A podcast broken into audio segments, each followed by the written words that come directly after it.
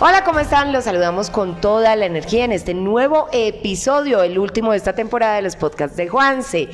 Eh, yo soy Carolina Giraldo y hoy vamos a hablar de la pedagogía política que tanta falta nos hace con miras a lo que serán las próximas elecciones y eh, hay que tener herramientas desde el ciudadano para que también se preparen para esta gran decisión. Juan Sebastián Gómez González, hola. Hola Carolina, un saludo para ti y las personas que nos escuchan. Bueno, ya estamos muy cerca, por lo menos en los plazos de todo el tema político, de unas nuevas elecciones y lo más importante es saber a quiénes vamos a elegir.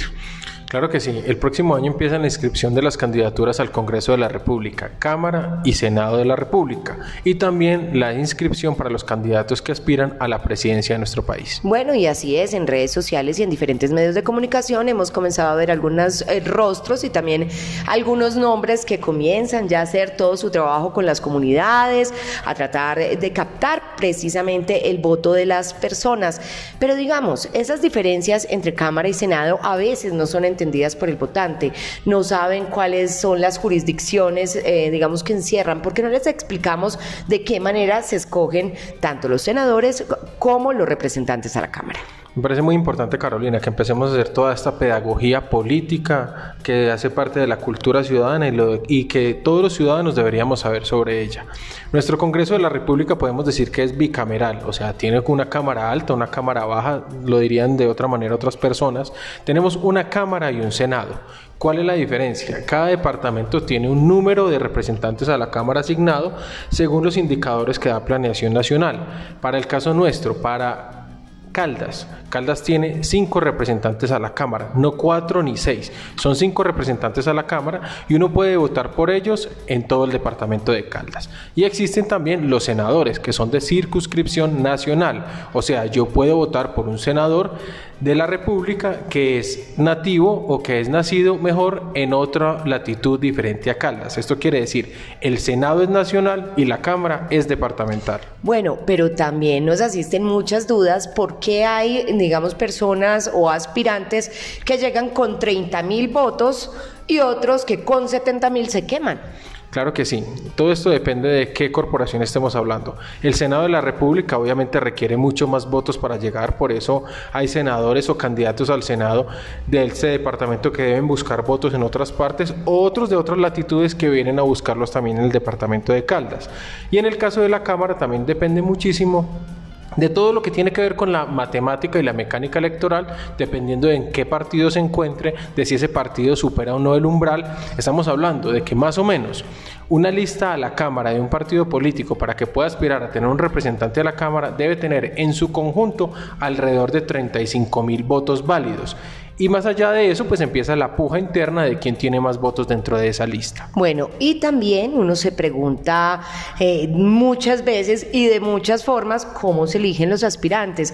Al interior de los partidos hay muchos mecanismos. Sin embargo, pues no sabemos cómo es esa jerarquización de quién llega o no a una de estas, eh, digamos, eh, cargos públicos. Bueno, la verdad es que cada partido tiene unas mecánicas diferentes y a pesar de que los partidos todos tienen un ideario político, tienen unas reglamentaciones, uno ve cómo cómo los diferentes jefes políticos muchas veces se atraviesan a que muchos candidatos o que muchos militantes puedan surgir y puedan crecer dentro de sus partidos. Hay partidos que se manejan de unas maneras muy interesantes, que son realmente democráticos, donde se hacen asambleas, donde se hacen votaciones, donde los candidatos presentan sus propuestas. Y hay otros partidos que lastimosamente funcionan como una familia empresa, que obedece solamente a los intereses de una familia. Esto lo hemos visto, eh, digamos, de una manera muy triste en la historia de nuestro departamento de Caldas, pero se sigue repitiendo.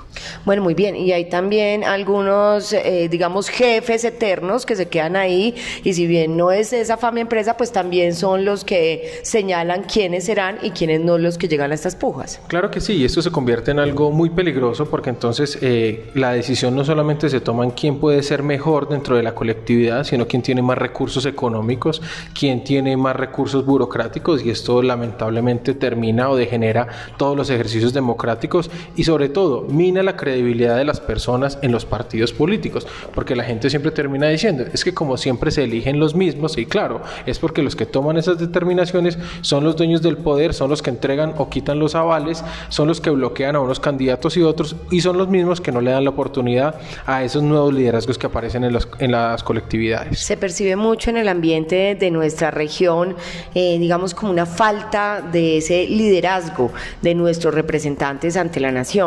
Eh, quisiéramos verlos más aguerridos frente a temas importantes de desarrollo y de prosperidad. ¿Cómo lee usted esta realidad?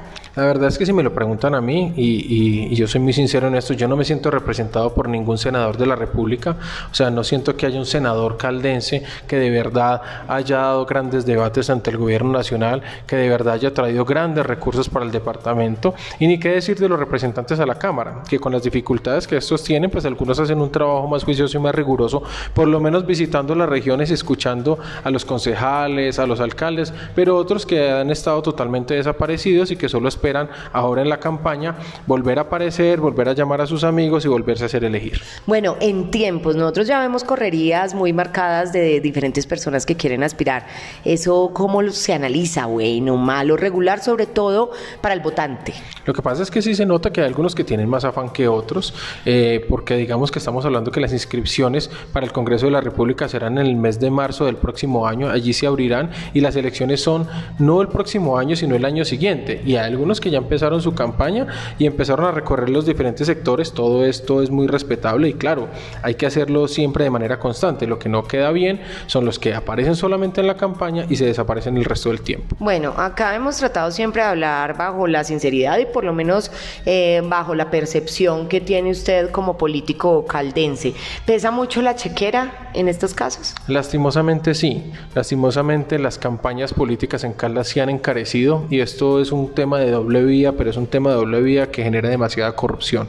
O sea, campañas de mil, de dos mil, de tres mil millones de pesos, no creo yo que la gente vaya a empeñar su patrimonio, vaya a empeñar su casa, su finca para invertir en una campaña política. Son recursos que luego esperan sacárselos al Estado y desde esos costos de las campañas políticas es que empieza uno a ver estos ríos de corrupción en todas las instituciones. Por eso es muy importante escuchar la propuesta, revisar el candidato, quién lo acompaña, quién lo respalda, más allá de cuánto da. Y yo digo que es un camino de doble vía porque tampoco nosotros como ciudadanos podemos caer en esa trampa de decir eh, quién me da más, quién me da un tamal, quién me da una teja, quién me da ladrillos, quién me promete casa, porque son cosas que no deberíamos estar prometiendo los políticos y mucho menos los ciudadanos pidiéndolas. ¿Cuándo vamos a terminar con esa escuela de ir a las reuniones políticas casi con la gente obligada, sentada en la silla RIMAX en un garaje o en un salón, donde una persona va a cinco reuniones diferentes de diferentes candidatos? ¿Qué se puede hacer ahí? ¿Cómo se puede captar esa atención? Yo creo que eso está mandado a recoger y la gente cada vez tiene un voto más independiente, la gente tiene cada vez más acceso a la información.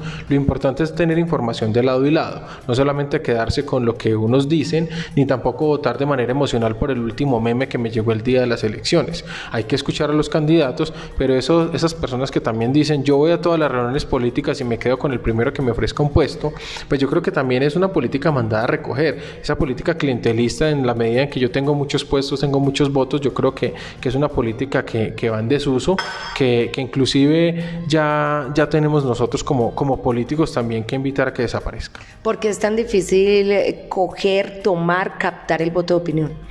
Eh, yo creo que el voto de opinión es un voto que muchas veces no analiza eh, durante todo el tiempo cuál es el actuar de los políticos y a veces se preocupa unos días antes, unos meses antes o unas semanas antes de mirar por quién va a votar y no le hace un seguimiento constante a todo su quehacer, a todo lo que hacen los políticos, todo lo que hacemos los políticos, las personas que estamos en, altas dignidades, pero desde los concejales, los alcaldes, los representantes a la Cámara y los senadores, porque ese voto de opinión no es un voto que se pueda construir en dos, tres días ni en ocho días. Un voto que se da de manera constante en la medida que los ciudadanos van entendiendo quién trabaja y quién no hace la labor. Por último, emoción versus razón. ¿Cuál es su visión frente a la política en estos dos aspectos? Yo creo que si bien nosotros como, como políticos en, eh, en nuestras opiniones, en nuestros discursos debemos tocar fibra, claro que sí, no debemos apelar solo a ella para que los electores nos elijan. Yo creo que la política debe ser un tema cada vez más racional y no emocional. La emocionalidad nos lleva a cometer muchos errores y recordemos que la política es quien administra lo lo público y lo público es lo de todos y yo creo que lo de todos no lo debemos dejar a las emociones, sino que lo debemos dejar a la racionalidad. Juanse, muchas gracias.